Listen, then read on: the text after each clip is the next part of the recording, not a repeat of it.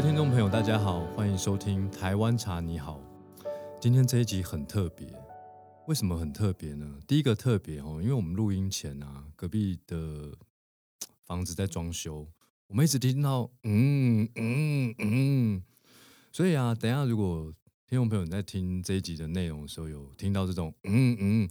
就把我想成我今天其实在赛车场录音，好不好？用这样的心情就多多包涵。那第二个特别呢，就说不晓得听众朋友你们有没有去过呃金盛宇的永康概念店？你去永康概念店啊，偶尔你会吃到一个很好吃、很有内涵、很有气质的糕点哦。那当然。这个糕点就是金盛宇非常非常重要的合作品牌。我本人呢一直很崇拜这个品牌啊，他们的理念啊到产品力都是我非常敬佩的。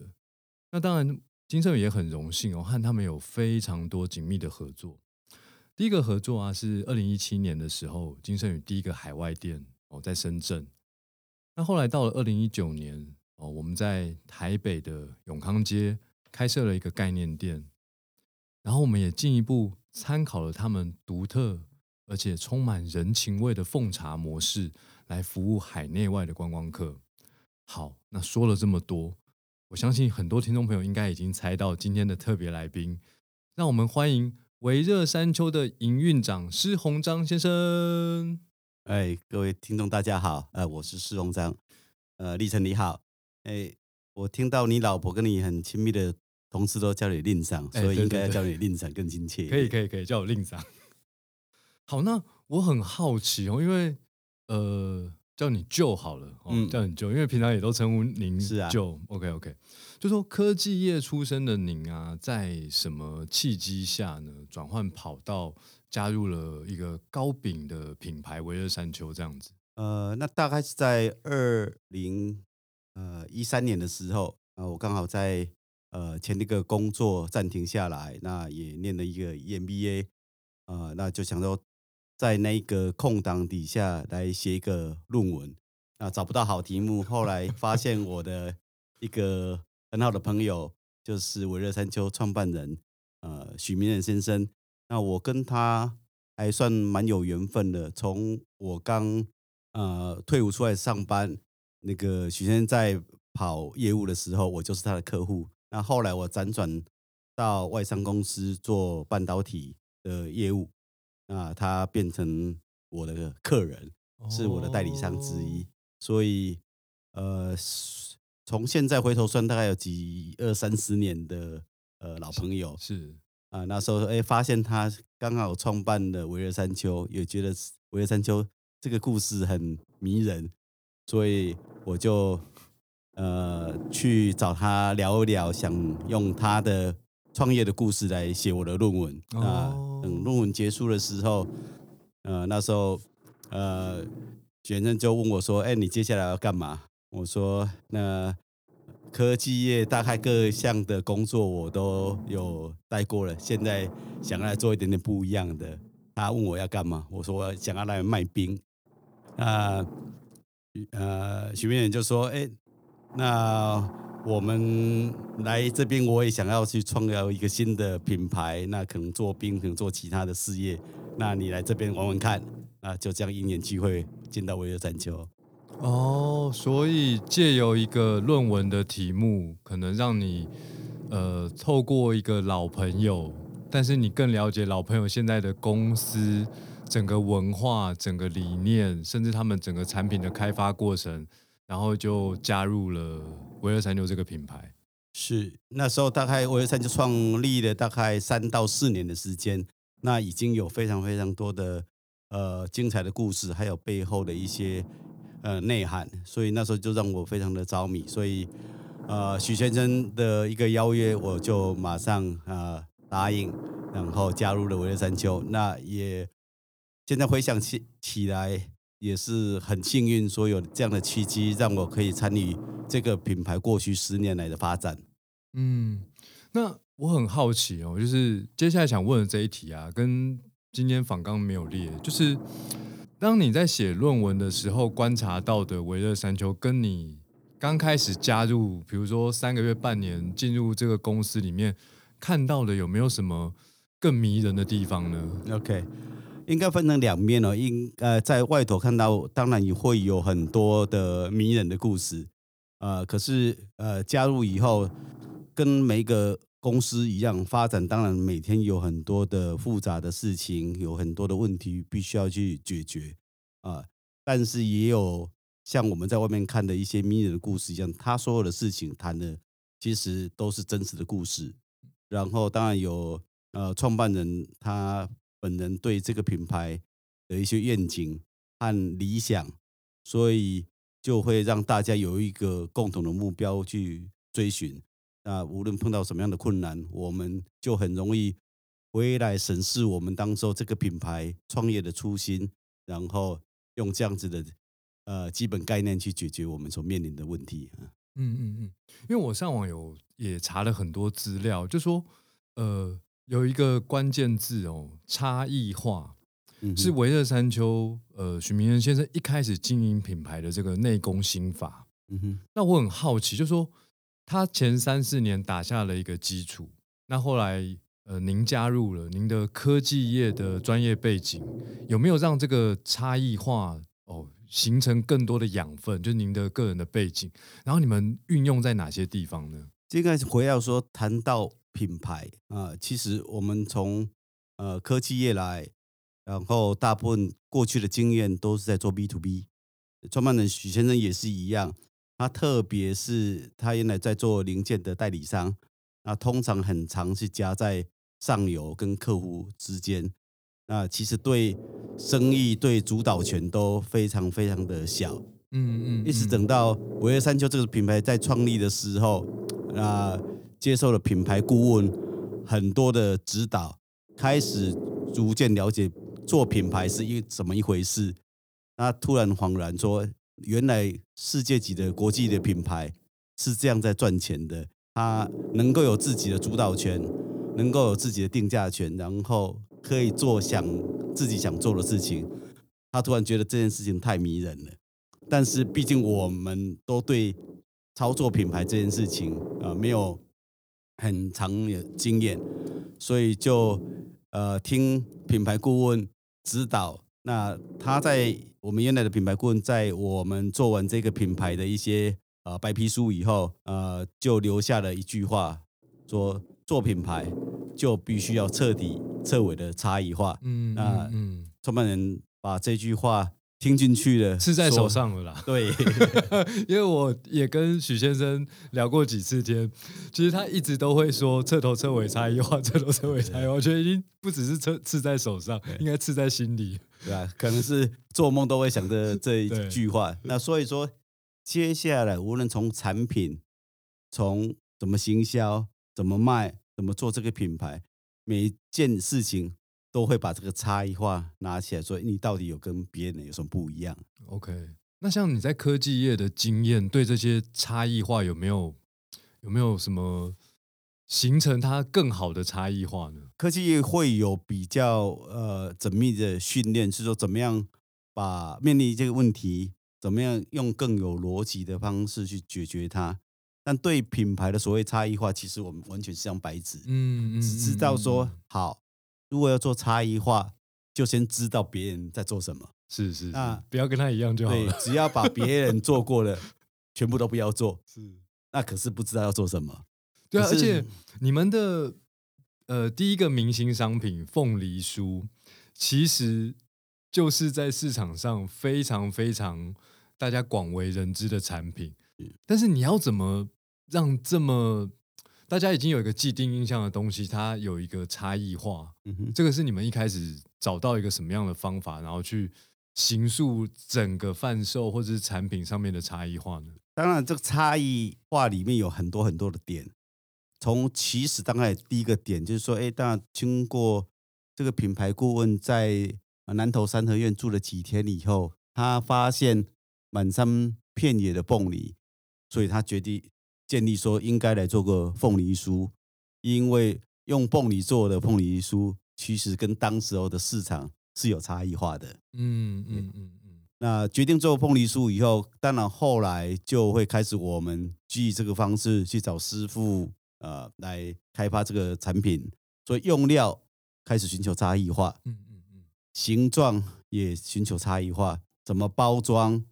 啊？怎么贩卖？怎么做行销？逐步每到一个点，就大家坐下的苦思，到底要跟别人有什么不一样？对，而且你们其实除了口味的差异化。形状的差异化，我有看到资料，凤梨酥的外包装那一张也是很有学问的，对不对？是，呃，当时候因为呃很快面临说呃产品要出到海外去，那原来这个凤梨酥我们定它的赏味期只有十五天的呃效期，那对出口到海外是一个很大的挑战，所以就在思考怎么样延长它的保质期。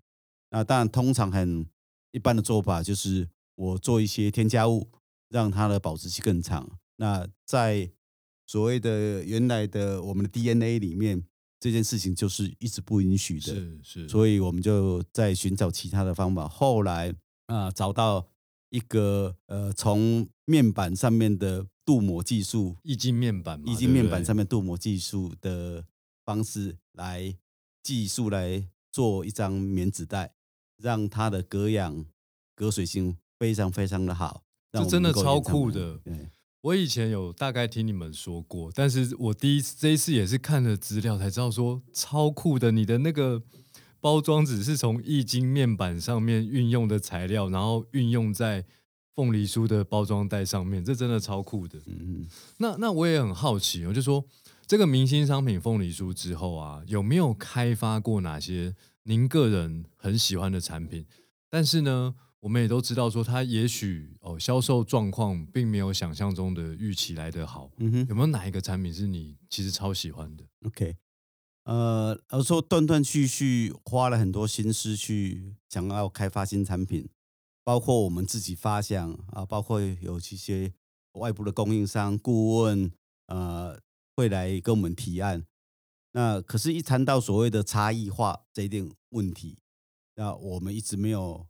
很好的呃找到说怎么样在继凤梨酥之后，能够再有一个跟它相匹配的产品。所以提案很多，事做很多，但后来真的上市的是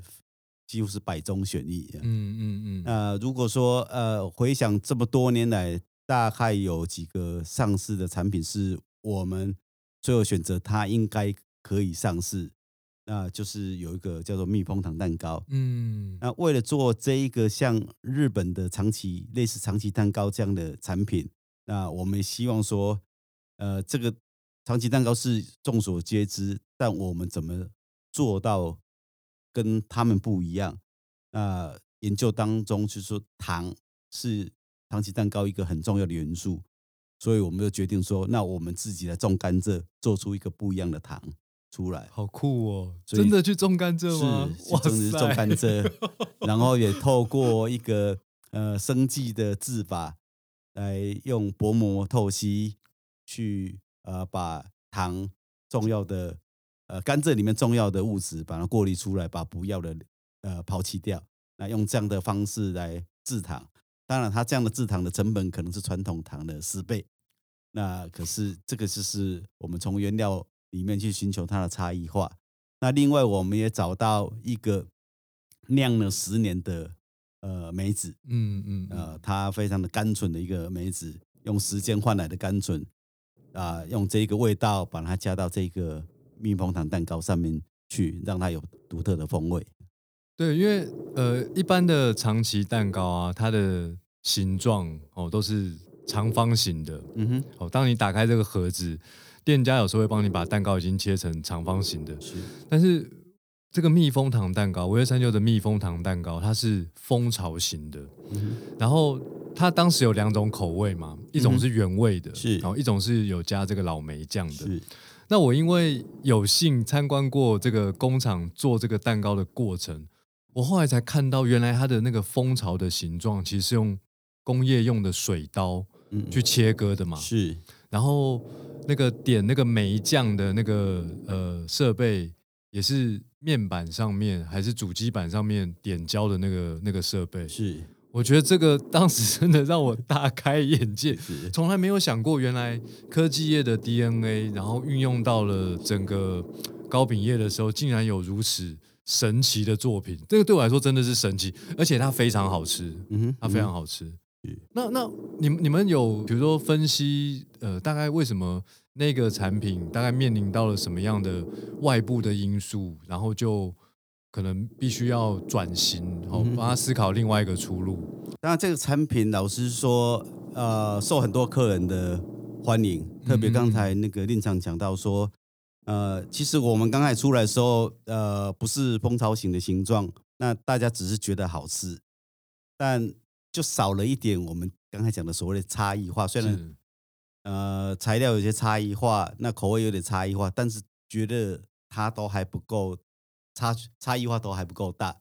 所以苦思了一年，找到一个水刀的技术，找到那个点胶的机器，我们自己重新设计改造一台呃自己特别的机器来完成这个工序。可是呃卖了一阵子以后，发现说呃老师说，我们所有的店面或者说维尔山丘产品比较多是一个伴手礼的应用，所以呃很多的客人呃都是因为呃要购买伴手礼或观光客进来到我们店面来。那蜜蜂糖蛋糕，因为我们要用我们自己独特制的糖，所以它的制成以后，它必须要用冷藏式的贩卖。哦，那冷藏式的贩卖就会造成一个问题是说，呃，其实观光客不容易携带。带回去，对不对？，对，当然另外一个重要、更重要的因素是说，大家对这个所谓的长崎蛋糕的印象是不用冷藏的，哦，所以造成嗯很多的客人带回去以后，虽然呃一再的说明，但是他们还是会忘了去冷藏，然后就坏掉了。是哦，这是一个原因。当然，他也有办法用一些方法去呃克服，克服。但后来回到是说，到底长崎维乐山丘要往哪个方向走，要开发什么样的产品？那时候就觉得这样子的所以日本印象的长崎蛋糕，并不完全切合维二山丘长期要走的路，嗯所以我们就先把它停下来，好好重新思考。这个长期不适合维二山丘的长期啦。是是 OK OK，那后来我又观察到你们推出了全球果实计划对，那我也很好奇，就是说，呃，从台湾的一个土凤梨开始，然后开始，然后扩散到所谓的全球的果实，那这个初心和愿景它是什么呢？然后目前已经在这个计划中开发出哪些产品？嗯，呃，当然这个故事说来也很话长，呃呃，从五月三就创立大概第三年就很大胆，呃，出生所谓出生之犊不怕虎，就马上说，哎、好像台湾这个东西卖的很好，我可以就可以到国外去复制这样，嗯嗯嗯，攻占海外市场。所以就开始新加坡、呃上海、东京、香港，就一个城市一个城市去开店。可是，一开店了以后，才发现完全跟我们原来想的不同一回事。国外观光客来到台湾买凤梨酥，那是地方的特产伴手礼，呃，很自然而然。可是这些这样的产品到达国外，他就失去那些买它的理由。所以呃，在海外推行呃凤梨酥这件事情，就变成事倍功半。嗯嗯，所有的我们海外的伙伴或者我们设立的分公司的同仁都推得相当辛苦。另外一个就是维尔山丘在台湾还有给大家一个印象，因为我们跟一些地方的呃农民呃去做这些凤梨，有跟农民一起合作，一起成长，这样的呃事情当然会打动一些消费者来购买，关怀土地嘛，是对对？呃兴趣，但在海外对海外的消费者连接了，没有连接。OK 呃 OK，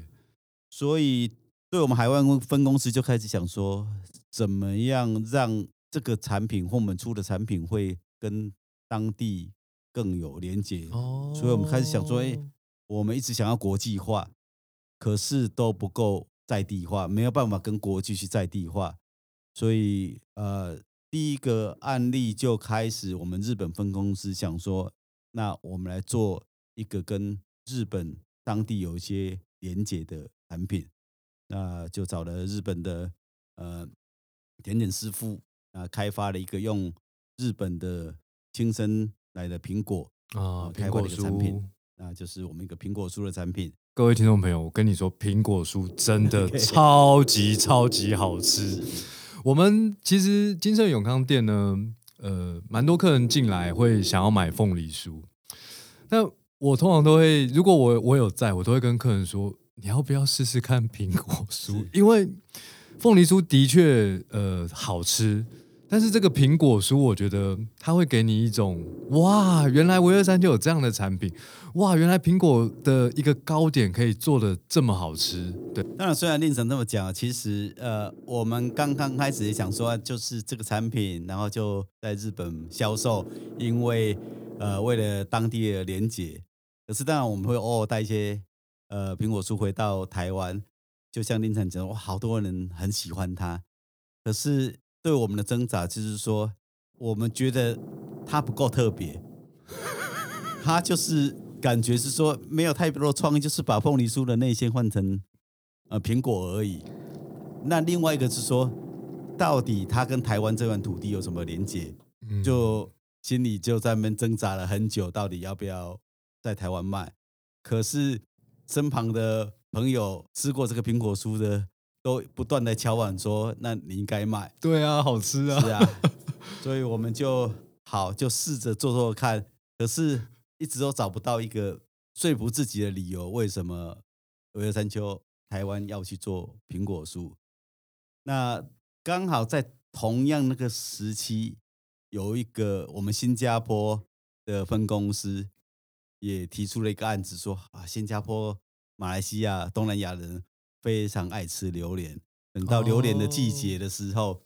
都是必须要找到你最好的朋友一起来破开一个榴莲，大家共同的分享，那是一种呃亲兄弟那个歃血为盟的好朋友才会有的一起的行为。那他也希望说，在新加坡卖凤梨酥以外，他能够有一个榴莲的产品，就是在地水果产出的一个糕点。啊，那就让我们更头痛。那个榴莲跟苹果离我们的世界又更远。我维尔山就这个品牌怎么样来卖一个榴莲的产品？但是呃，虽然不知道怎么做，但持续的把产品开发，开发了两个以榴莲为基底的产品，用了最好的猫山王的品种。那爱吃榴莲的人也啊觉得这个产品太棒了，可是我们还是挣扎了好久，不知道怎么样有所本来卖它。对，后来好像设计了一个新品牌，是去卖呃，这是两两种榴莲产品嘛？是，所以像令长讲，我们就在榴莲上面就呃创造一个新的品牌，叫 Forbidden，那是一个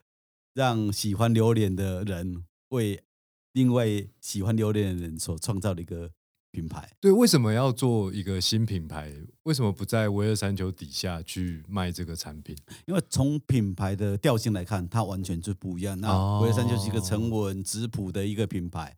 那对吃榴莲的这样子的比较热情奔放啦热情奔放，然后呃不拘小节的这样子一个呃品牌氛围，而且爱吃榴莲的，有时候还会把怕榴莲的人吓跑。，OK，对对对，而且呃榴莲还要带一点点的神秘感，啊嗯，因为它夜间开花结果，然后吃都要偷偷的吃，呃，都有对对都要偷偷的吃。可是呃，在新加坡那个地方还是一个分公司资源有限，那他还是需要维尔山丘这边来帮他推广。可是面临到说一个品牌要替另外一个品牌推广的时候，觉得很卡，嗯嗯，不知嗯道嗯嗯有一个什么说法。那后来透过内部的讨论和品牌顾问的建议，啊，觉得说，哎，用全球果实计划这样一个想法来推展这样的产品，那就是说，回到我们最初衷，我们希望想要国际化，我们必须要跟当地连接一个在地化这样的想法去做这产品。嗯，那时候思维就通了，觉得说这做这件事情合理，呃对合理，维生就值得呃投一些资源来做这件事情。对听众朋友可能不太清楚，因为我很多时候因为这些年跟维乐山丘内部有很多呃讨论以及合作的契机。那每一次的契机，其实呃，我觉得维乐山丘其实最让我敬佩，就是他们在思考很多事情的时候，他其实第一时间或者是第一顺位，并不是去想会产出多少业绩。而是他希望让每一件事情在消费者的心中，第一个要达成的，就是要给消费者一个不一样的感觉哦，就是刚刚讲的彻头彻尾的差异化，这件事情很重要。第二个事情就是说，有些差异化看起来是不合理的哦，那要不合理的差异化，其实很容易想。我我随便乱举例哦，因为其实那个苹果酥，它上面其实抹一层糖霜。我随便讲到日本来了，我给他抹一点点的 wasabi，其实还是可以入口。可是这东西不合理，就是他们还是要思考到把一件事情思考到合理。我们常常会觉得，哎，合理这件事情很容易做到，其实合理这件事情超级难做到。这是我在五月三六这些年身上，呃，从跟他们合作过程中学习到，把一件事情想透彻哦，差异化，然后呃，让消费者觉得有惊喜感，而且它是合理的。那么自然而然，很多事情会水到渠成。对，好，那我也很好奇，就是说，在疫情这三年啊，肯定冲击很大。嗯，那呃，上网看了一下的资料，就说，呃，许先生说，他希望维二三六从上到下每个人都是销售员哦，然后也在这个疫情前后推出了这个月饼的产品哦，而且最后的成绩是很好的。哦，比呃预定设定的目标达到了成长三倍哦。那我很好奇，就是说，因为我我自己当然也是公司的负责人啊，那我自己常定一些业绩目标。坦白说，我的同事都会跟我说，不要做梦了啦，这不可能啦，对不对？但是我很好奇，当初在二零一九年卖的那个核数，然后在二零二零年面临疫情的时候，你们定了一个三倍的目标嘛？就相较。二零一九年，那这个三倍怎么定出来的？嗯，呃，这个先回到是说，呃，说这场疫情对我们的冲击非常大。其实前十年的威乐山丘走的顺风顺水的，那也认为说这个顺风顺水的十年可以，呃，往后的五十年、一百年也可以这样的继续下去。呃，从来没想到一个世纪的疫情，那其实在后来又接着。还有其他的，像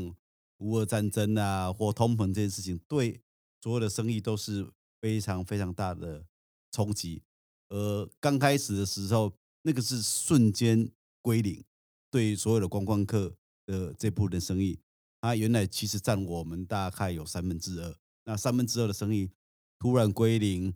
呃，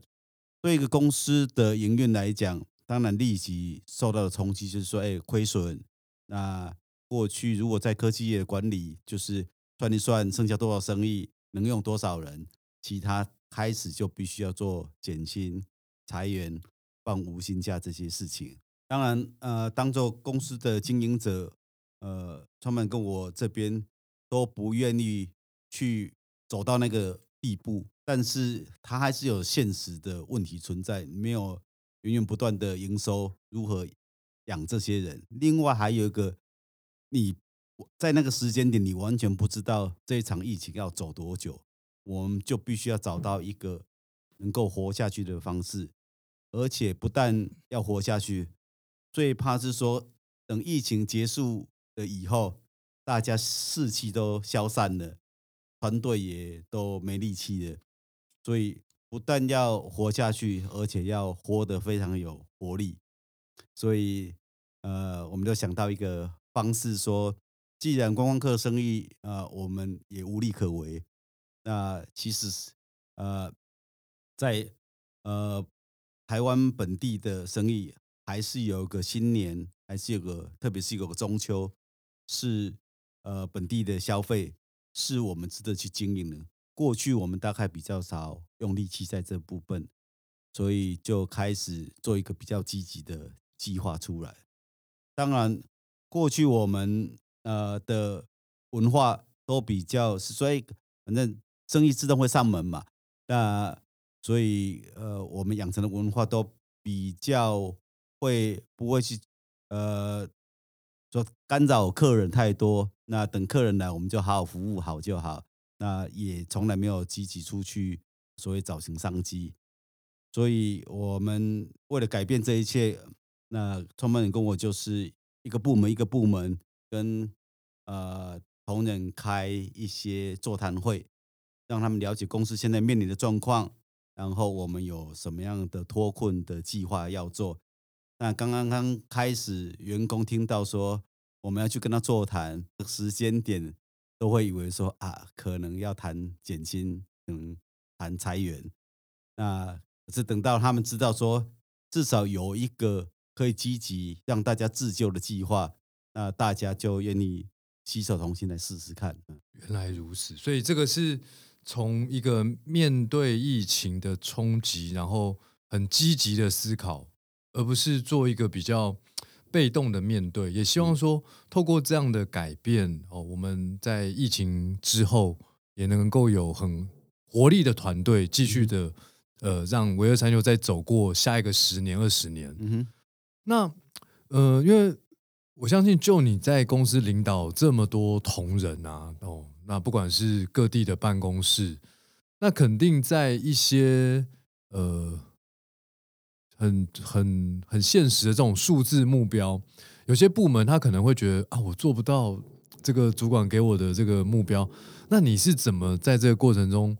带领他们，然后顺利的最后达标？但不敢说领导大家都跟大家一起来呃努力。那我说。在维尔山就前十年，我们内部所谓的会议报告，呃，从来没有出现“金钱号”这个字。所有大家谈的是想法，谈的是怎么去呃服务客人。那一直到说我面临困境，才把所谓的业绩啦、数字这个拿出来的。因为你面临到生存的问题。那我想说，呃，当然一刚刚开始有很多人。呃，害怕、恐惧，呃，那时候的环境，然后又觉得说未来他从来也没有去怎么去跟朋友开口说，哎，呃，买两盒啦，哎，推销生意这种方法，那甚至有一个嗯资深的主管就呃紧张到每天拉肚子之类的。那可是我想很重要就是氛围，呃，等到开始你带头人，我想呃，包括我们创办人每年。在这段期间，他的业绩都是最高的，而且是别人的几十倍。嗯嗯，那他带头去做，那所有的主管也跟着带头去做。那等到别人有一些成功的案例的时候，其他人就跟着上来，而不是说，哎，你带头的都不做，就压迫了下面去做。那我们也没有定特别每个人的业绩，我们只在谈一个概念，谈是说我们必须要自救。我们必须要勇敢的走出去，然后跟以前的做法不一样。因为其实我为什么问这一题哦？因为二零二零年对金生远来说也是一个很大的冲击。我那个时候就是因为看到中秋节的时候许先生的报道，哦，然后就是您看许先生在说，哎，这段疫情的期间，你们呃让整个员工从上到下改变思维，要主动出击。所以我自己啊，因为中秋节看到那个新闻嘛，我就想说，哎，那我也来公司在春节的时候推推看。结果我必须要很坦白的说，哦，那个成效实在是 倒不别说了，你知道吗？因为 就是就是公司的同事，我就我就很很佩服你们，怎么怎么有办法最后那个数字冲出来？那肯定当然有一些各种。呃，外部的因素哦，那当然，我相信内部的众志成城才是一个最原。我们讲原力嘛，星际大战讲那个原力，一定是由他开始，然后很多事情改变了，所以最后有很棒的数字。对，那呃，如果说进一步来说，您或者是说维二山丘，好，面对这个疫情这三年，我们现在看起来疫情渐渐出现曙光了，你觉得？在这场百年大疫中啊，最大的学习是什么？我想最大的学习是说，呃，在更困境的时候，才能考验出呃大家的韧性，然后才能够逼出大每个人的潜能。那我们相信说，每个人的潜能都无限，那只是你有没有机会，或有没有一个驱使力，让你把你所有的潜能发挥出来。那过去两三年，哦，我们就有很深刻的体验。其实以前觉得说有些事情，呃，某个员工依照他的资深，呃或能力，其实他没有办法担负这样的重责大任。那其实，呃，做做看，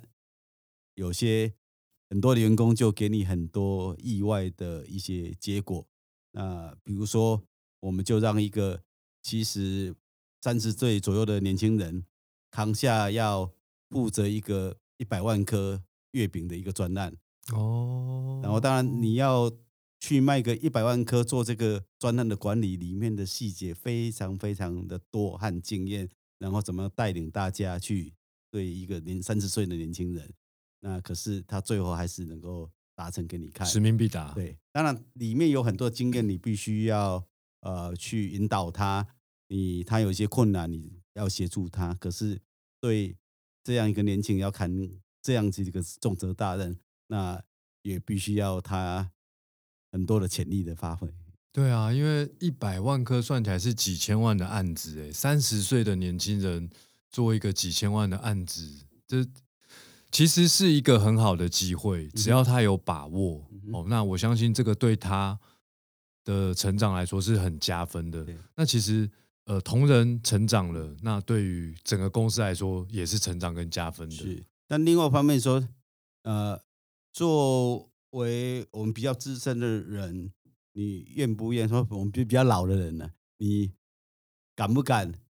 愿不愿意？给这样的年轻人一个这样的舞台去表现，嗯嗯，那他可能搞砸，那搞砸是不是我们能够承受的？你愿不愿意去让他有这样的历练？呃，这就考验大家的心脏够不够大颗。是是是是，而且我知道最近又有一个很很好玩的产品，应该说好吃又好玩啦，山丘巴娜娜。听说它是用台湾的香蕉做的，是那这个产品在开发的起心动念是什么？然后过程中又没有遇到什么挑战呢？嗯，如果这个这件事情其实跟全球果实计划还有一定的关联，因为开始呃做的苹果了以后，我们就觉得说，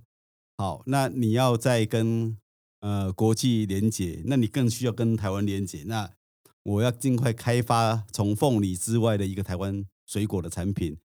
那本来计划上面当然会比其他的榴莲啊或苹果更早上市，无奈我们挑了一个非常娇贵的呃水果香蕉。那我们当然从台湾很多的水果去呃找过一轮，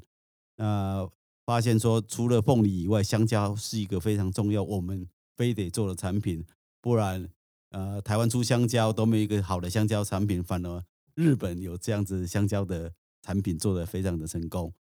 啊，所以一直想做，可是你也知道说我们做的是一个呃保质期有一定期间的一个伴手礼的易包装产品，那通常水果透过这样烘焙的过程当中，能够保留它的味道，呃，除了添加香精以外，是其实是很难去达成的。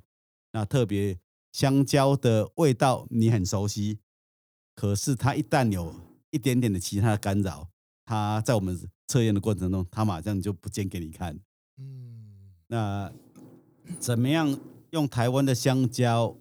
然后做出一个比较国际性的产品？那时候我们想说，凤梨酥到海外还是一个。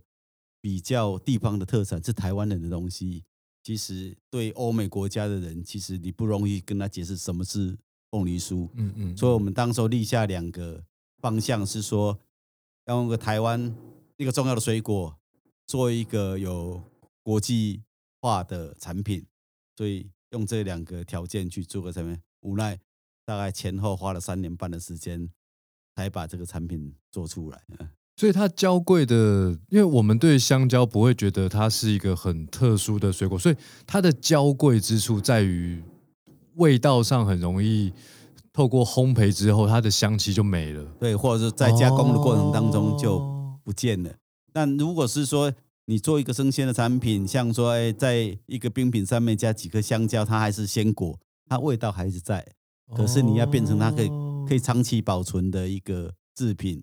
那可能哦，就做对，因为成香蕉如干。果呃不加香精，其实烘好之后，过没几天香味就没了，是当下会很香。是因为我我我太太在家有时候会烤那个香蕉蛋糕，嗯哼，真的刚烤完吃很香，对。隔两天再吃觉得这次怎么烤的这么难吃那种感觉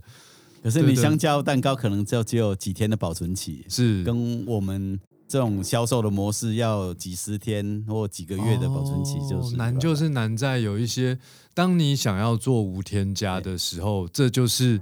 听起来好像啊，我不要加香精就好啦，我不要加添加剂就好，可是又要做出能够好吃的东西，这个背后就是超级难的事情。嗯嗯 OK OK，好，那未来还有什么新计划吗？那在这疫情的一两年，当然也让我们静下心来，呃，想想说维尔山丘长期的发展会在哪里。特别疫情上面，让我们觉得说，其实我们并没有办法站在原来的模式上面，而想要成为一个呃长期存活下来的百年品牌，因为环境会改变，你不进则退，没有那个停留在原来的地方可以存活下来的方式，所以我们就开始重新恢复，说我们必须要积极的成长。那怎么样去成长？那第一个，我们也刚好在两年前，呃，等到了一个已经等了九年的一块地。哦那我们一直呃工厂是租来的，所以散布在各个地方。这次不是要种甘蔗了哦哎，？不是要种甘蔗，是要好好帮这个品牌和我们员工盖一个家。哦 OK，所以同样的在南投一个四五公顷的山坡地上面，然后我们要在那边打造一个属于这个品牌的家。哇，非常期待。所以已经开始在呃新建了吗？这整个对，已经开始在新建了。那预计说一年后我们的生产可以先搬进去。哦，呃，然后当然，呃，本来想只要独善其身就好，就是在那边我们有一个好好的家，可以安稳的在那边呃制造这一颗凤梨酥。呃，可是后来有更多人希望我们还能够呃跟地方结合，能够发展一些地方的观光。嗯嗯嗯呃，所以以后来转变的设计，希望除了工厂以外，我们会打造一个观光园区，让呃一般游客可以呃进来这个园区里面有呃几个小时或半天的一个愉快的时光。呃好，想必这样的一个工厂结合观光，我们就是俗称的观光工厂啦是。又要做到所谓的彻差头彻尾 差异化，一定又是熬了无数个夜晚在对绞尽脑汁。是好，那今天最后一个问题哦，我想要问 Joe，就是说，你有没有什么难忘的茶故事，或者是说，你有没有什么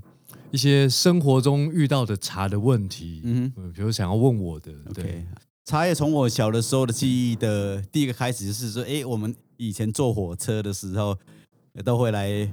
泡一杯茶叶，嗯嗯嗯，啊、那或者说诶我们平常呃家里又有时候泡的茶叶，对于我的印象，那就是一个饮料，一个解渴。呃，可是比较有特别的印象的是说，出来呃上班工作的时候，特别到中南部去拜访客人的时候，每次一进到客人那边，第一件事情就是在那个泡茶桌上面坐下来，然后主人会帮你好好泡杯茶，大家就闲聊起来，最后谈生意就是最后那五分钟十分钟，嗯嗯嗯，所以变成茶和泡茶的文化，在呃台湾的乡下地方或中南部这些呃乡亲，是一个呃人跟人呃拉近距离，拉近距离、打开话匣子的一个很重要的一个仪式过程。嗯，所以嗯这个从那时候开始，哎，我才会慢慢有印象，说，哎，茶在泡的过程当中，不同的茶叶、不同的品尝方式有嗯不一样的体验。嗯，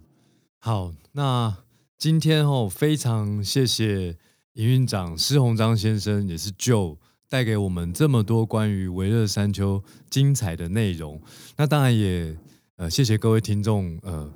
你耐心的听完这一集，这一集就是我们在赛车场旁边录的。好，那以上就是今天的内容，我是玉成，我是宋章，那谢谢令长给我这个机会来这边跟大家报告一些维热山丘的过去和未来。好，谢谢大家，大家拜拜，拜拜。